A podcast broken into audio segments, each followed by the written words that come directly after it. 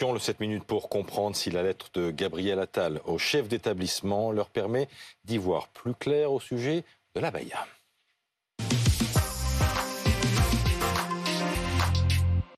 Avec nous pour en parler, Véronique Fèvre, la chef du service éducation de BFM TV. Bonjour, euh, Bonjour. Véronique. Didier Georges, membre du SNPDEN, e le syndicat national des personnels de direction de l'éducation nationale, au moment où les enseignants font leur pré-rentrée aujourd'hui. Et puis Tarek Oubrou, grand imam de, de, Bordeaux. Gabriel Attal a donc fait parvenir hier soir à tous les chefs d'établissement la fameuse note de service qui devait euh, expliquer en détail l'interdiction de l'abaya. Ce sera appliqué dès lundi. Que dit cette note? Eh bien que le port de, de cette tenue manifeste une appartenance religieuse et est donc interdit et ne sera pas toléré.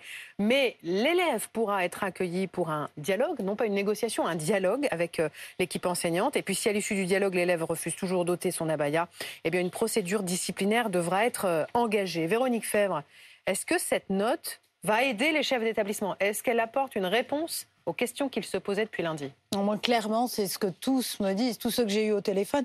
Ce qu'ils apprécient, c'est qu'il y a un schéma clair. Vous l'avez rappelé. Hein, euh, D'abord le dialogue, euh, avec un mot écrit en noir sur blanc, noir sur blanc, et c'est important. Et c'est ce qui n'existait pas auparavant. Le mot abaya est écrit, noir sur blanc sur la note de service. Euh, si le dialogue échoue, un dialogue avec les familles, un courrier si nécessaire, le soutien des équipes. Ça, c'est très, très important parce qu'on voit bien qu'il y a une mobilisation générale pour que l'administration soit derrière les chefs d'établissement. C'est un point qui est très haut, hein, situé euh, dans la note de manière euh, euh, prioritaire. Et puis enfin, ouverture d'une procédure disciplinaire avec obligation de signalement à la hiérarchie. Hein. Didier, Georges, vous serez où, vous, lundi matin, pour potentiellement accueillir ces élèves qui portent l'abaya? Devant la grille? Comme, comme, tous les matins, cher monsieur, devant la grille de mon établissement, et, et c'est le cas sur les 180 quelques jours ouvrés de l'année scolaire. Et à ce moment-là, voilà, si une élève se présente et qu'elle porte la baya, comment va s'engager le dialogue? Et d'ailleurs, est-ce que vous avez une petite crainte ou pas? Non, pas particulièrement. Alors, moi, je suis d'une nature optimiste, comme beaucoup de, de, mes collègues. Vous savez, on avait eu cette crainte aussi euh, en 2004, au moment, au moment du, de l'interdiction du port du voile. Et puis, c'est finalement pas passé grand-chose. Et euh, à partir du moment où la méthodologie est claire, à partir du moment où le ministre a donné des consignes qui sont absolument limpides, et surtout qu'il a enfin euh, euh, pris une position pour l'État, qui est de dire le Camille et la Baïa sont des vêtements religieux, nous, syndicalement, nous souhaitions une décision sur ce point, qu'elle soit positive ou négative. Nous voulions ne pas être les arbitres, comme le souhaitait le ministre précédent.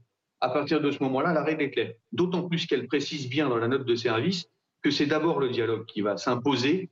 Et euh, évidemment, euh, tous les chefs d'établissement euh, que je représente aujourd'hui sont d'abord et avant tout des pédagogues et on souhaitait que ce ne soit pas directement une procédure disciplinaire. On espère même qu'il y en aura peu. On l'espère tous. Didier Georges, la note de Gabriel Attal, elle ne définit pas ce qu'est la baya. Est-ce que vous avez des doutes sur les longueurs de jupe, comme disait le, le prédécesseur de Gabriel Attal? Mais une jupe longue n'est pas une abaya. Je pense qu'il n'y a pas de confusion possible sur cette question.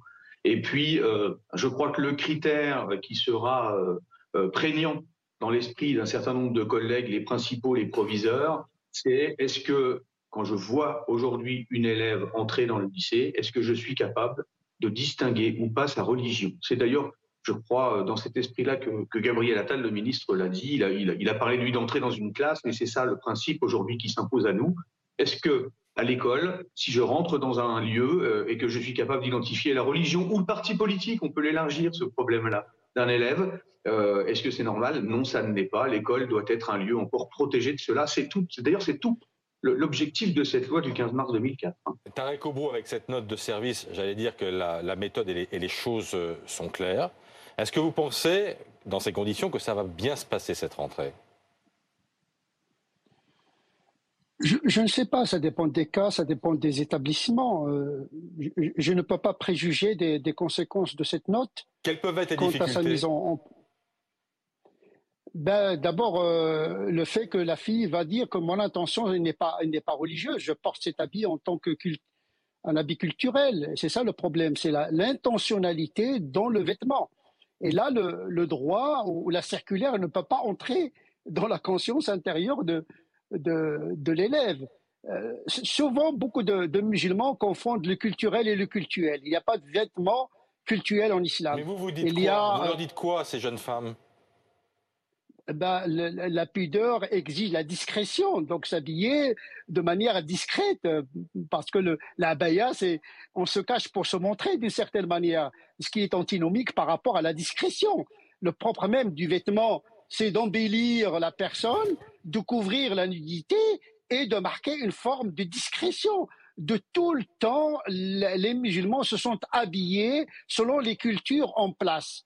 La pakistanaise ne s'habille pas forcément de manière traditionnelle comme la marocaine. Depuis le Moyen Âge, euh, aujourd'hui, il y a une universalisation de l'uniforme de la musulmane qu'on appelle le voile islamique. C'est une nouveauté dans, la, dans le droit canonique. Le droit canonique ne précise pas mm. ni les formes ni les couleurs de l'habit de la femme, ni d'ailleurs celui de l'homme. Donc, si on vous comprend bien, euh, Tarek Oubrou, ce matin, vous dites euh, libre à elle de porter une abaya chez elle, mais à partir du moment où elles vont à l'école, elles l'enlèvent et elles s'habillent comme toutes les autres lycéennes ou collégiennes. Encore faudrait-il que, euh, que la notice explique les codes vestimentaires qui s'imposent à tout le monde, à abstraction faite de leur, de leur option religieuse. La loi française, c'est une loi universelle qui ne stigmatise pas une partie de la population aux dépens de l'autre toute, notice, toute circulaire, toute loi de la République doit s'imposer à tout le monde.